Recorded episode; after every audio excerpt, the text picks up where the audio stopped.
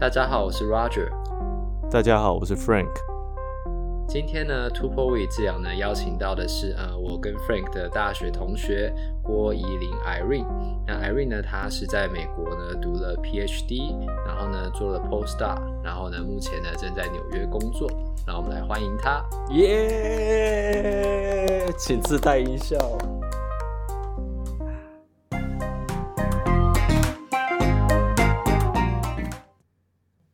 大家好。啊，我叫郭怡玲，然后我我在美国用的英文名字是 Irene 啊，很高兴今天可以参加 2PRO PT 的活动，然后呃，自我介绍一下，我是 Frank 跟 Roger 的大学同学，在台大物质呃念大学，然后呃硕士班是在阳明念的，那念完之后我就到呃 USC Biokinesiology 念 PhD。那我是嗯两年前毕业的，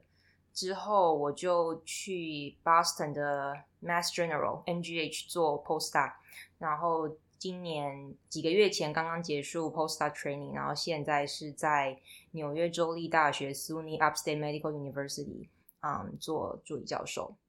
我我我我我插个话，我插个话，就是就是上次那个访谈呐，就是哇，就是惊为天人的回响。所以我们就迅速的找，赶快找了下一位访谈的对象。然后其实那时候我就马上就想到 Irene。那第一个原因，嗯，因为同学比较好找，这个就是实话实说。然后第二个是大家都觉得我们一直很容易一直在讲骨科，所以我一定要突破这个迷思。Two Pro PT PT 不只会，我们不会只有讲骨科，所以我赶快找了一个做 Neuro 的人。对对对，所以 Irene 她主要就是做 Neuro 的。对对对对，那他为什么会想找他？那时候第一个第一个开始想找到他的原因是，我觉得他可以跟大家分享很多不一样的东西。第一个，他在台湾念 Master，然后才到美国念 PhD，所以他或许可以针对台湾跟美国一些研究跟学习上面的差异来跟大家做分享。然后第二个是，没错，他也是在美国找了 Postdoc，然后最后在美国找到了 Faculty，就是当上助理教授。真是年轻有为，我到底在干嘛？那那就是说，我觉得也可以跟大家分享。到时候我们接下来也可以跟大家分享说，哎，在找在美国找 faculty postdoc 这些 position 的一些要注意的东西，或他的一些困难点。那还有在美国教学上，在 DPT 在上课上，他一些呃呃跟台湾他自己的不一些不一样的地方，我觉得都可以跟大家做分享。对，没错。那 Roger，我们就开始今天的访谈吧。好，那其实呢，我现在就是因为我的过程其实是大学之后来到美国，就是做 DPT，所以说实话，跟 Frank 还有 Irene 呢，呃，比起来的话呢，我是没有什么研究的背景，所以在这方面呢，我今天就是担了一个小迷弟的部分，然后呢，对两位 PhD 呢，呃，算是。抱着我这种敬仰的心情来来访问他们，这样。那其实一开始的问题呢，其实呃也是蛮简单的。那也算是可以跟想要请 Irene 跟大家分享一下，当初呢是在什么样的呃想法之下，然后还有呃状态之下呢，决定要来美国读 DP 呃，所以要来美国读 PhD 的。哦，嗯，我其实呃刚开始的时候，就是大学的时候。我应该是三年级开始跟我的嗯导师一起做那种大学生的专题小研究这样子，然后那时候只是想说，呃，可以看看自己对研究有没有兴趣，嗯、然后后来就决定报考硕士班。那我是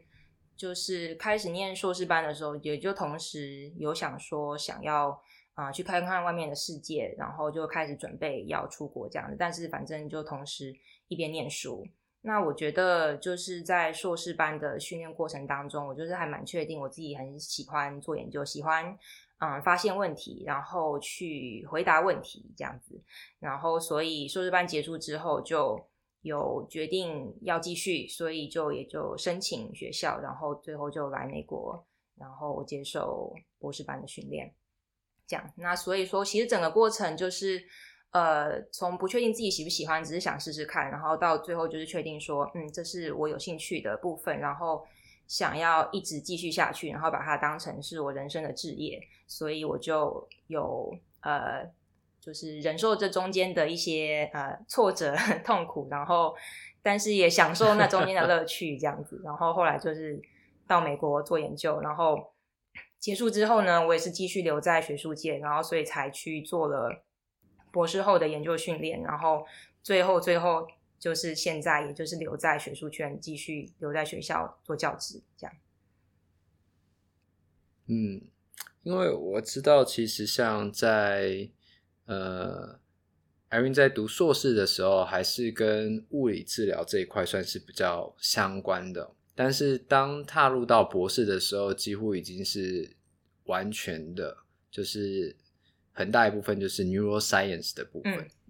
那在这中间的话，它应该是有一个 gap 存在的，这样。那你是怎么样去算是弥补，然后或者是说怎么样去把这一块给补起来？嗯，所以我自己可以算是就是从临床研究转成去做基础研究，虽然都还是做 human study，就是我的研究的对象都还是人，但是我其实博士班的时候就已经。比较没有在做，或者说我的博我的博士论文跟嗯临床是比较没有直接的相关的，就是去回答一些比较基础的问题，就是比如说人的大脑是怎么样去控制动作的，但是呃就是去嗯回答一些 mechanism 的问题，然后之后如果有想要应用在临床上面的话，其实可以有很广泛的应用，但就是我。当初是想说，就是我们虽然说临床有很多治疗的方法，或者是说我们认为我们的治疗可以产生什么样的效果，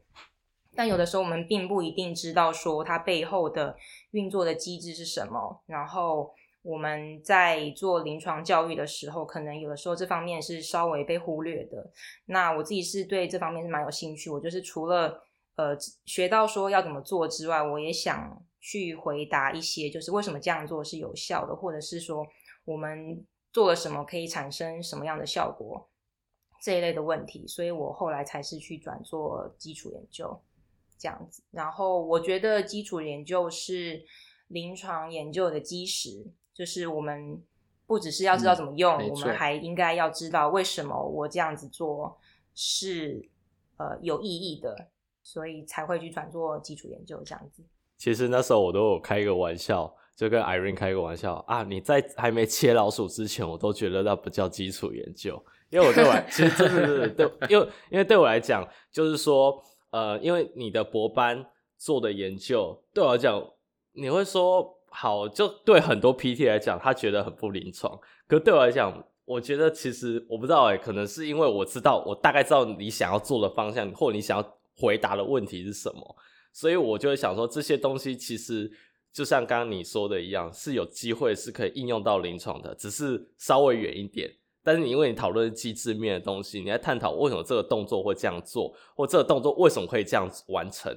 那那所以变成说，你只要还是讨论人的动作，我都会觉得，嗯，还还是蛮临床的啊。其实我真的看起来就是在讨论人类动作机制的东西，我觉得还是很对我来讲，对我来讲还是很 PT 啦，对。对啊，那其实我我觉得也未必要一定去细分，就是什么样是临床研究，什么样是基础的研究啦。那没错没错，那就是、嗯、应该是说，我博士论文的内容不是做介入型的研究，就我不是说我去给一个介入或是治疗，然后看呃 A 组跟 B 组有跟没有这个介入的差异，我不是做像这样子的 intervention study。那我做的是呃。就是去回答说，呃，我去呃改变大脑的一些呃 function，或是我去调控一些不一样的呃因子，然后去看说，那这样子的话，在人体的动作上面会有什么样不一样的改变，类似像这样子的，所以。并并不是说我去给他什么介入，而是说我去观察，在我去比如说刺激这个大脑，或者是给他一些呃呃调控的话，那我会在人体的动作上面产生什么样的改变？那是像这样子的研究，所以我会说比较把它定义成偏基础研究，但事实上就是研究的对象就一样是人，对。嗯，我觉得在这里的话呢，可能就像刚刚 Irene 说的，就是呃，基础研究的话，它算是临床研究的基石。可能现在来讲，这些还不算是介入，但是不代表以后我们不会用这样的方式，呃，可能是去刺激大脑，然后或者是借由这样的方式来当做介入。这以后也不知道会怎么发展，这样。那继续回到，就是我们讨论到，就是念 PhD 这个心路历程哦。那在台湾，如果你在念 Master 的话呢，其实，在从台湾的 Master 到美国的 PhD 之间，中间其实还是会有一些呃差别的。这样，那我想要问一下 Irene，就是说，你觉得在台湾念 Master 跟在美国念 PhD 之间的一些差别，你印象最深刻的差别或感受最深的差别是在哪？那还有就是说，台湾的硕士的训练对于前往美国念 PhD 是不是有帮助？这样、嗯，我觉得这个差异不完全是来自于在台湾念或者在美国念。我觉得这根本上的差异是在于硕士的训练跟博士的训练是不一样的，就是嗯，可能对研究深度的要求就是不同嘛。你在博士当然会有就是。会期待说你的博士论文可以有一些新发现，或者是说，呃，你是纵观的，可以去很全面的回答一个问题，而不是说，比如说硕士它的年限比较短，所以当然你可以做的计划长度是有限的，可是。博士班的训练通常时间是比较长，所以当然你就是可以一系列的去回答好几个问题，这样子。我我觉得这是第一个主要的差异。那所以说这方面的训练的话，我相信不管你在台湾念还是出国念，一个好的博士班的训练都应该要有一定的深度跟广度。那这是跟硕士班的训练是不一样的。那再来就是，如果说想要比较两个不同的学术体系的差异的话，那我是觉得，当然第一个，你出国去念书，语言上的冲击是一定会有的。然后，所以对啊，Roger，你也在 西北念过，你晓得，就是刚去的时候，一定刚开始的时候都是以上课为主嘛，前一两年可能有很多的课要上，然后。就是听不懂是一定会发生的。那在这样的情况下面，要怎么样让自己想办法跟上同学？然后你在进度上面可能一定会比嗯同班的美国同学或者是英文是母语的同学要来的落后。那是因为我需要花更多的时间去了解课程的内容。那你在台湾的话，理论上是比较不会发生这样的问题啦，因为就是。就算上课的讲义，或者是上课的时候是讲英文，那其实你私底下在讨论的时候，你的同才之间都还是以母语为主，所以在理解上面一定是比较快的。我觉得这方面当然去国外之后是要呃学习跟克服的地方。那这个的话，的确就是让我们这些外国学生可能有更大的压力吧，我觉得。然后还有。就是要想办法去适应一个新的环境、新的生活。因为你如果说是在台湾念完硕士直攻博士的话，那它的好处就是说，你可以就是呃延续你一系列的研究，那或许可以帮你节省一些时间，因为你就不用再重新开始一个新的计划、新呃试验一个呃呃习惯一个新的实验室，然后去融入一个新的环境。可是你如果去国外念书的话，那当然你全部都是从头开始的。我开始一个新的计划，我在台湾的计划不太可能被带到国外去，因为国外的指导教授他做的方向是不一样的，所以我要开始重新想一个自己的计划，然后建立自己的 protocol，然后全部都重新来这样子。当然，可能相对来讲可能会多花一点时间。那我在这边的话呢，嗯。也有想到另外一个问题，因为像刚刚前面提到的是说，在硕士的过程里面确立了自己想要继续走学术研究这个方向，那你会不会建议，如果在大学的时候就确定要走学术研究的人，直接申请就是博士班的，就变成学士后直接申请博士，而不是先念个硕士然后再念博士这样？嗯我觉得念硕士班的好处，呃，以我自己来讲，我觉得就是呃，先接触一下就是全研究的环境，然后确定你是不是喜欢这样子的生活或者工作的方式，因为基本上博士就是等于是你硕士需要做的事情。呃，double 或是 triple 这样子，所以说你如果不喜欢硕士班的生活，理论上博士班应该也不会适合你的。所以我觉得就是你先念一下硕士班，然后去感受一下研究。那如果有兴趣的话，再继续念博士班，我觉得这是一个还蛮不错的选择。如果说你刚开始不是那么确定的话，嗯，所以说呃，如果说你。刚开始就很确定，我就是想要念博士班，我就是想要做研究，然后那也不是说一定需要念硕士班的这个过程，你也可以直接呃学士毕业之后就申请 PhD，这是可以的，并没有这样子的限制，说你一定要念硕士。然后那我我会觉得，就是因为我们外国人在申请的时候，通常当然。对方或者说呃外国的教授对我们比较大的疑虑就是语言的能力，所以就是说你如果已经有一些研究的经验的话，相对来说你接触博士班的课程，可能刚开始并不会。呃，那么的辛苦，因为你已经知道研究的过程是什么了，所以你就可以呃多花时间去克服语言上面的障碍。但如果说你完全没有这方面的经验，然后马上就要跳进来念博士班，然后又有语言上的障碍的话，那可能会非常的辛苦，会让学生呃很难跟上，这是有可能会发生的啦。但并不是说每个人都会这样子。那我会觉得说，你如果说是学士毕业之后就想要直攻硕士班的话，最好的情况就是你已经有一些研究的经验的，所以就是可以说服别人说，就算你没有拿 master，你还是有研究的经验，甚至说你有发表，那就是一个证明你有做研究的能力。那当然可以直攻博士班是没有问题的，对。但是我是觉得，呃，念硕士的话，对我个人来说，我觉得是确立我将来研究的方向，然后也是嗯，寻找自己的兴趣，然后这是不是你想要嗯一生去发展的志业这样子？嗯，这样听起来的话，好像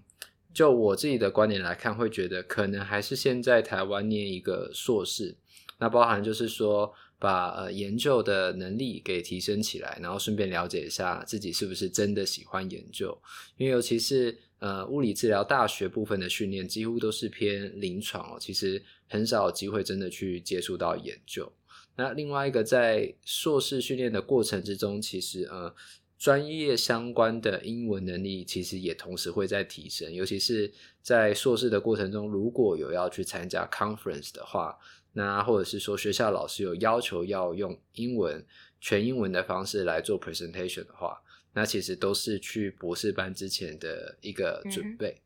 对不对？其实会是这个样子。对啊，所以我是觉得见仁见智啊，没有说一定要念硕士或是不要念硕士，我觉得是看个人的呃研究的基础，我觉得这蛮重要的。如果说你是只有大学毕业，然后没有任何研究的背景，然后就想要直攻博士班是比较会有困难的，嗯，所以说当然说你如果已经有了研究的基础，然后或者是好的话，有一些发表，直攻博直攻博班，我相信没有问题。但是呃，如果没有的话，念硕士是一个还不错的选择，因为你毕业的时候会有论文嘛，那就代表说你有做研究的经验了，所以之后再升博班，那当然人家就晓得你已经嗯知道做研究是什么样子了，这样。嗯，我觉得这个部分应该也回答了我们后面呃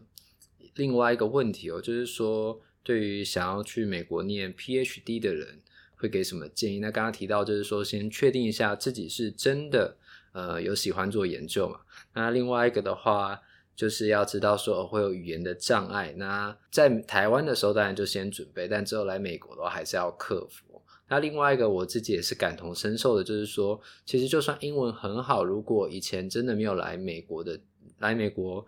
常住的经验，那生活上的差异、文化上的差异，有时候其实也会让自己留学的压力会稍微增加一点，尤其是在刚开始的可能半年或一年的时候，嗯、对对不对？那 Frank，请说，就是就是刚才其实刚才 Irene 有讲到一个点，就是说到美国来念 PhD，不能说坏处了，就是说你要再重新重新适应适应一个实验室，重新适应一个环境，然后就是有这种 start over，就是整个重有种重新开始的感觉。那其实我觉得这个感觉。我我算是有经历过，就是来美国一年，但是所以我要重新试验整个实验室，然后因为每个实验室的风格其实是不太一样的。那我会觉得说，假设说你是一个喜欢改变，或者是你应该说不怕改变的人，那我觉得，尤其是我觉得从一个完全讲中文的环境到一个都要几乎都要讲英文我说几乎的意思是说，因为多多少少我还是会找，就是说我都。偶尔会跑去芝加哥讲一下中文之类的，就是找 Roger 那。那那就是说，整个你会觉得，其实对我来讲，我觉得是一个重新塑造或重新认识自己的过程。说实在话是这样，因为因为在这里没有半个人认识你，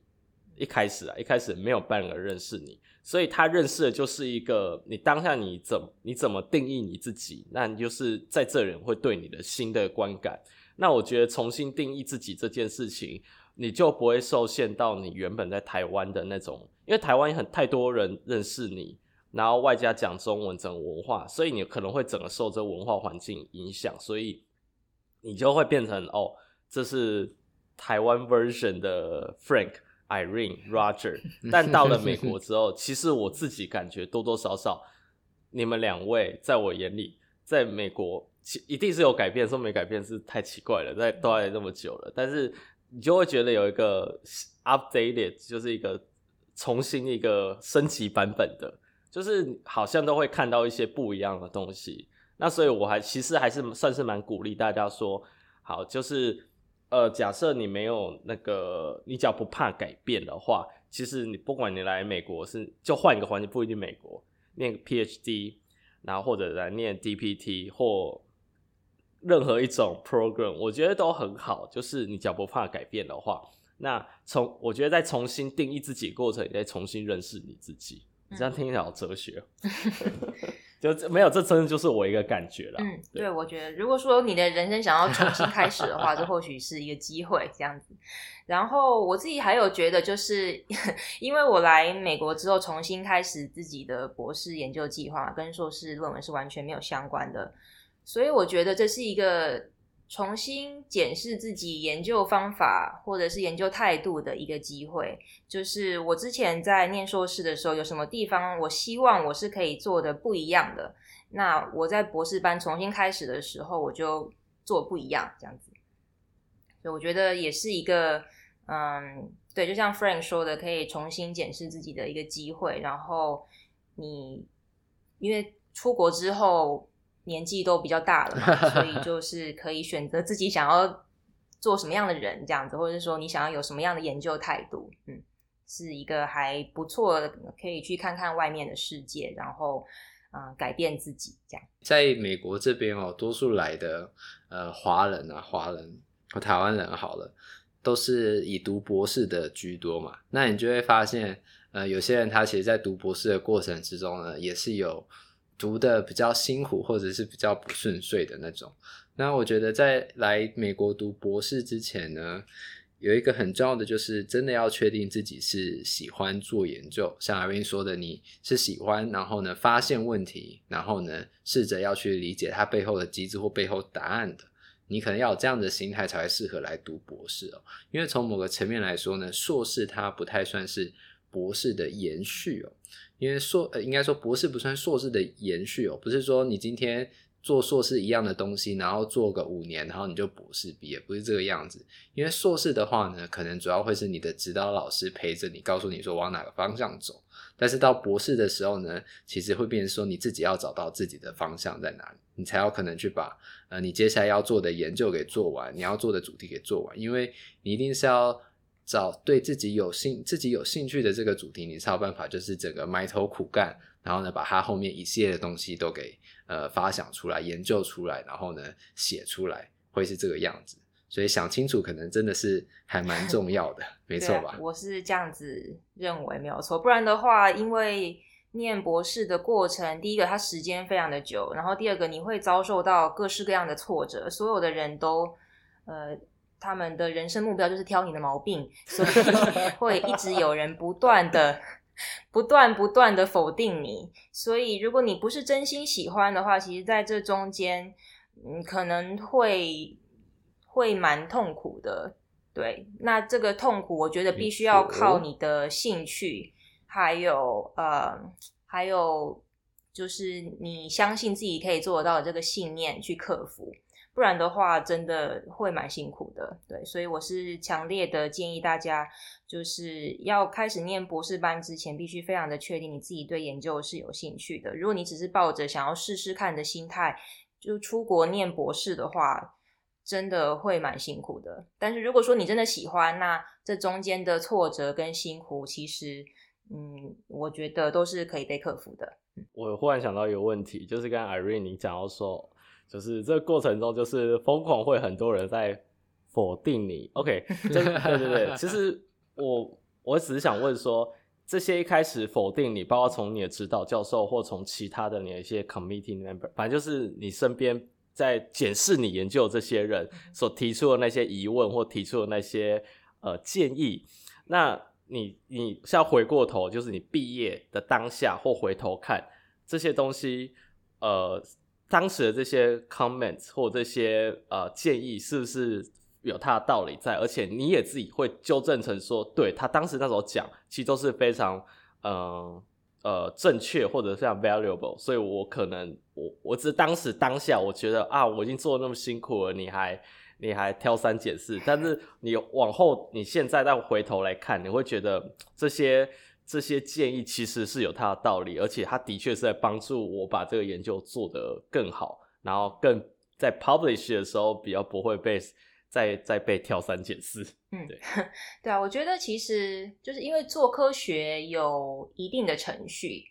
然后中间大家给你很多的疑问，还有建议，我觉得这其实都是很好的。就是其实这些问题都是可以回答的。那关键就在于你有没有事先思考过，就是你可能会被问到这样的问题，那我要怎么样去 defend？我要怎么样去回答？或者是说我要怎么样去阐述我的我的嗯做法，然后去说服别人来相信说我。做这样子的事情，或者是嗯、呃，我做这样子的决定是有意义的。所以我觉得人家挑战你的一些问题，不要把它想得太负面。然后那当然也不是人身攻击，所以这些都没有关系。我觉得如果有人问到我之前没有想过的问题，那对我来说是一种 blessing，是一是一种帮助，就是它让我的研究可以更加的完善。那我个人的话，我自己的目我的目标或者是我的理想是，我就是尽可能的去把自己给准备好，然后就是用功努力做到说，呃，不管什么样的问题我都可以回答这样子。因为我刚开始的时候的确，呃，在刚开始念博士的前几年，常常收到一些很。很尖锐的问题，不管是从指导教授，或者是 committee member，或者是任何呃别的老师，他来看你的 poster，像这样子的、嗯、的情境，就是有一些很 harsh comment 这样子。以前在前在嗯刚念博士的前几年，这这些我都经历过。然后刚开始可能会有一点可能小小的伤心，或是觉得说，为什么你不理解我说的东西？可能是是语言的问题吗？还是真的是 science 有问题这样子？对，但是。后来的话，就是当然就是更加的努力，然后尽可能的，就是让研究更加的完善，然后呃，就是把可以回答他们的问题当成是你的目标这样子。所以就经过不断这样子的训练，那当然到最后 defense 的时候，嗯，如果你是有很充足的准备的话，那理论上不管什么样的问题，你都。应该要可以回答得出来，因为在这个世界上没有人比你更了解你的论文，对不对？所以说，人家问出来的问题，理论上你都应该有仔细的思考过了，所以也不是说会回答不出来。那这当然中间经过很多的训练和挫折，有各式各样的很难听的、很难听的 comment，这些我都有经历过，所以就是啊、oh 呃，就是保持你自己的信念吧，然后呃乐观一点，这样子，嗯，就他们的他们的用意不是要打倒你，他们的用意是要帮助你进步，你这样想就好了。没错，没错。我忽然知道为什么之前我们在聊那个呃种族歧视那一集，然后 Roger 就说啊，Frank 跟 Stanley 就是内、呃、心都很强大。后来想一想，好像好像也是内心强不强大，有时候是经过训练的。对啊，对啦，对啦，是没有错。因为我觉得那时候其实那也是一样。我觉得还有一个就是文化差异，你会觉得哎奇怪，为什么他对待你的方式跟你期待的方式不太一样，好像比你期待的来比啊。非常的不礼貌，这样会有这种感觉，可能久了就习惯了，对不对？就觉得哎呀，他们本来就是这样。而且其实刚才 Irene 在讲说，哦，给你非常 hard，有些很 harsh 的一些 comments。我我其实我的想法是说，其实他愿意给你这些非常尖锐的问题，或你没想过这些问题。我觉得第一个，他真的是为你好，因为其实说实在话，以美国人来讲话。他他其实大可就是哇，你的 study 非常 interesting，然后就讲一些冠冕堂皇的话就过去了。你你你，Irene 应该懂我的意思，就是说他他其实可以没有必要给你这些 comment，他愿意给你 comment。第一个，他要么他就对这个研你的研究其实真的有感兴趣，他才会愿意问。然后第二个是问出非常尖锐的问题，他就是第一个他真的想知道，第二个就是这些问题。你讲会觉得很尖锐，那代表可能你没想过，或这是真的很重要的问题。那相较于那种跟你打哈哈说啊，did a good job，blah blah blah blah，我有时候觉得你你就直接一点，然后给我这种 comment，我会觉得我反而会很，我没有说不感谢那些给我给我好的一些 feedback 的这些人，只是说我会特别特别的感谢说给我这些比较尖锐问题的这些人，因为我会觉得说。他就真的在帮我把这个研究弄得更好，或让我想到说啊，这个问题我真没想过，那我怎么 defend 我的自己的研究，类似这种感觉啦。嗯，我觉得完全就是这样子。如果说人家对你的研究是不感兴趣的话，他连连跟你讲话都懒。所以，对，如果他愿意问问题，那就代表说他对这个 topic 有一定程度的兴趣，然后他听得懂你在说什么，所以他才会问出一些比较深入的问题。那这。对任何做研究的人来讲都是好事，我们是应该要很欢迎，就是各式各样的意见跟讨论的，这样子 science 才会进步嘛。嗯，我我觉得这个部分都没有错，就是说听取意见，还有就是说他讲的内容的话，应该是针对你的研究，而不是针对你的人嘛。不过我自己是这么觉得，就是说，呃，当然你对这个研究有兴趣，你就会给他 comment，但是有时候呢，我我自己是会看这个人表达的语气。然后呢，同时来评估一下，就是说他讲这句话的心态是在哪里。那当然不爽还是要归不爽。不过呢，呃，如果真的把他只单纯听他讲话的内容的部分，然后回来反思是不是自己可以改进的话，我觉得这两个是可以稍微分开的。如果这人语气真的很差，你如果不喜欢他，你还是不喜欢他，不要憋着，不要让自己心里生病了，对不对？听到他讲完话之后，找同事聊聊。骂骂他两句也没有关系，因为你知道，在国外生活这么辛苦，干嘛要自己这样憋着？嗯，没有错吧？那有关于 PhD 的部分呢？请说。有人就是想要给学生一些下马威，我个人这样觉得，或者是说，或者是说，嗯嗯，想要。故意营造一些让你可能不是太舒服的感觉，看你在压力之下会怎么样回答问题。有一些教授他们是这样子的人。那第一个，你必须要了解说，他其实不是针对你个人啊，他这是这是他训练学生的方式之一。那你如果有了解的话，那就知道说，他虽然看起来很严肃，或是听起来。不太高兴，或者是语气不太好，但事实上这就是在创造一种压力的环境，就像是学生去面试的时候，有一些老师会扮黑脸啊，就是想要看你在压力的情况下会怎么样思考跟回答问题。我觉得有一些教授他们训练学生的方式是这样子的，当然也有一些教授，他们的方式是他们没有想要就是故意让学生觉得很窘迫，就是正常的讨论问题，或者是有一些教授他特别有耐心，他可以听你就是呃谈天说地，就是天马行空的讲你自己的想法。我觉得各式各样的教授都有。那你要了解他们带学生的的特质，那你就会知道要怎么样做不同的应对。嗯，我也是觉得说就是。呃，是不是了解这个人很重要，会决定呃他讲话的时候我会截取哪些内容，还是我只截取截取到他的情 绪，其实会是这个样子。那如果你已经真的是很了解这一个教授的话，那你知道他现在在做他在做的事情都是为你好，那其实就算呃他的语言比较严厉，然后或者说他质问的方式比较尖锐，那你也都可以接受，因为你知道这是一个呃帮助自己成长的过程。对，对嗯哼。会是这样。那 Frank，请说。就是刚才讲到说，有些老师会在当下类似扮黑脸，或者就是他训练学生的方式。这后来是让我想到我在硕班的时候参加 conference，在台湾，在台湾，然后参加 conference，然后参加 conference，然后我记得那时候台下被一个台大的老师问，呃，问了一个很尖锐的问，其实他没有问问题，他直接就是算是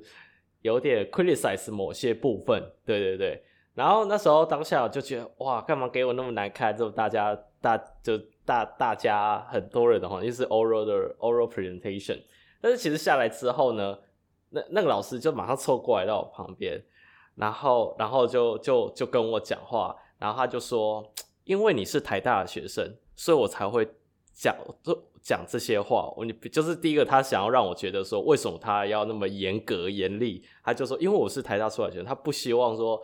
呃，做未来你做出来研究，blah blah blah 怎么样？就是不不不确实或不精确之类的，或误导大家之类的。对，所以这就会让就让我想到刚刚 Irene 讲的，有些教授的训练方式，老师的训练方式，就是可能会比较走这种方式，就是可能台面上给你压力，但台台面下他还是算是跟你，还是算是后来还是会跟你稍微解释一下为什么他要这样子做，类类似那种感觉啦。嗯，好那有关于呃 PhD 的部分呢，我们暂时就先聊到这里了。可以插个话吗？可以插个话吗？就是就是哎、欸，呃，我我多补问一个问题好了。那个就是这个也是乡野传奇、都市传说，就是说呃，或者有人真的想知道，就美国人，就美国人啊，他们想念 Master 的比较多，还是 PhD 的比较多？就是你自己的观察。嗯。我觉得要看领域，然后看这个领域的出路需要什么样的相对应的学历。那比如说以我们的领域或者我自己的领域来讲哈，以 neuroscience 来说，neuroscience 不太有，至少在美国不太有 master program，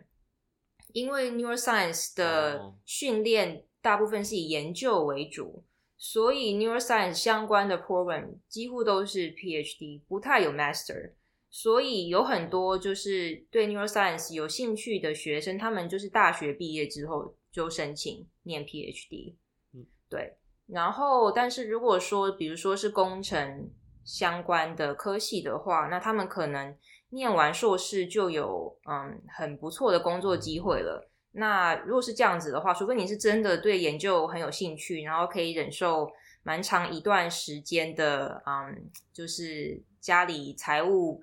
运用上面比较拮据一点的话，他们才会去念 PhD。不然的话，像那样子的学系，通常他们就是大学或者是念完 Master 就投入职场。所以我觉得要看呃科系，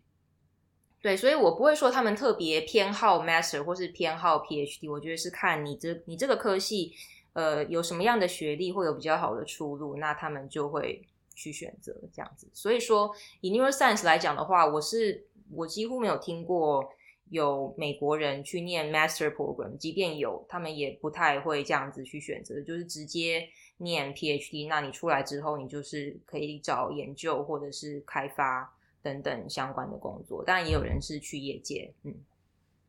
那我这边的话，其实有关于刚刚呃读 Master 或 PhD 这一块的话呢，我就可以分享一些就是朋友们的经验。那我就以呃最多人找工作，然后呢他们读的科系大概就是 CS 这样。嗯、那很多从台湾来这边读 CS 的人呢，多数会觉得说哦要读 PhD 这样。可是其实就业界来讲的话，你读完 Master 其实就几乎都是可以找到工作，甚至在 Master 还没读完，你如果去的学校不错，本身能力也不错的话，你可能就已经会先拿到 Return Offer 了这样。对，嗯，